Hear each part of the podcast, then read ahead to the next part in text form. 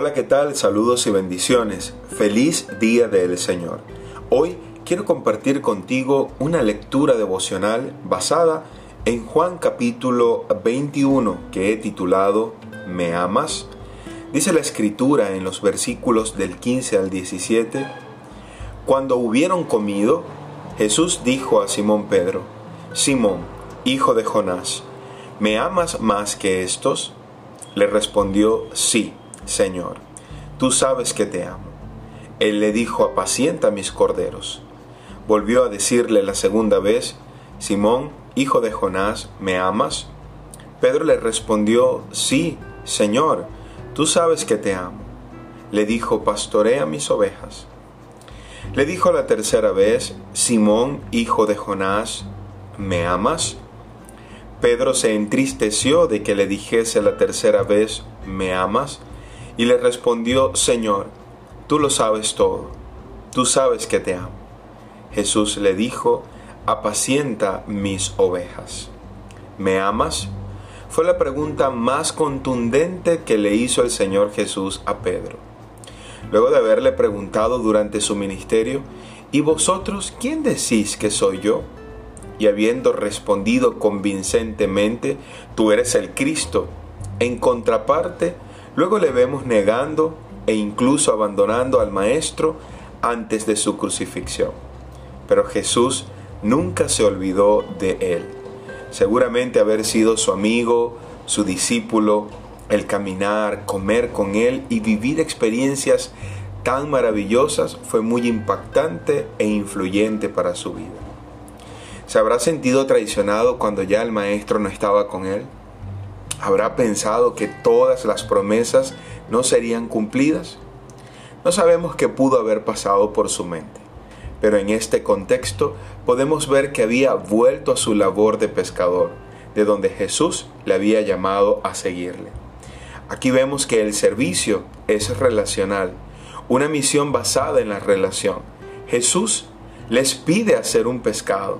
Jesús seguía siendo el mismo en carácter, nunca cambió y estaba allí para recordarles el propósito por el cual los había llamado para tener una relación vertical y horizontal. Esa había sido su enseñanza desde el principio. Así es nuestro llamado, pero necesitamos tener relaciones con propósito e intencionales. En primer lugar, una vertical que apunte a nuestra comunión con Dios y otra horizontal, esa que es con nuestros semejantes. No todos te caerán bien. Jesús conoció al Pedro imperfecto, pero vio la obra que iba a hacer en él y creyó lo que Dios su Padre haría. De igual manera, Dios puede hacerlo contigo y con aquellos que disipulas. En esta oportunidad, le hace una pregunta directa para que él mismo se evaluara y para que viera la nueva oportunidad que se le estaba dando. Tres veces le pregunta, ¿me amas? Fileo y luego agapeo. Tres veces cantó el gallo. Por eso se entristeció y le dijo, tú lo sabes todo. Claro que sí, Jesús lo sabe todo, pero quería escucharlo de sus labios y recordarle el propósito por el cual lo había escogido. Debió haber aprendido la lección, ahora debía acompañar a otros. Necesitamos tener un encuentro con Jesús en arrepentimiento para luego acompañar a otros desde la compasión ver lo que Dios puede hacer en sus vidas y guiarles. Apacentando.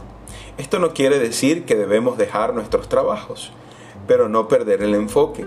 Apacentar es dar pasto al ganado, a lo que se traduce instruir, enseñar, dar pasto espiritual. Necesitamos seguir haciendo este trabajo, conduciendo y guiando a aquellos que habrán de ser salvos ser constantes, perseverantes, no perder el enfoque en lo absoluto. Seguramente Pedro siguió pescando, pero sabía cuál era su prioridad. Lo vemos luego de Pentecostés, lleno del Espíritu, predicando con denuedo y sirviendo al Señor hasta lo último de su vida. ¿Y tú amas al Señor? Entonces haz su voluntad, sírvele con amor, tal vez en varias oportunidades has traicionado o negado a Jesús con tus actitudes, pero Él hoy te da una nueva oportunidad para comenzar de nuevo. Solo debes tener el enfoque correcto en tu vida y Dios añadirá todo lo demás a tu ministerio.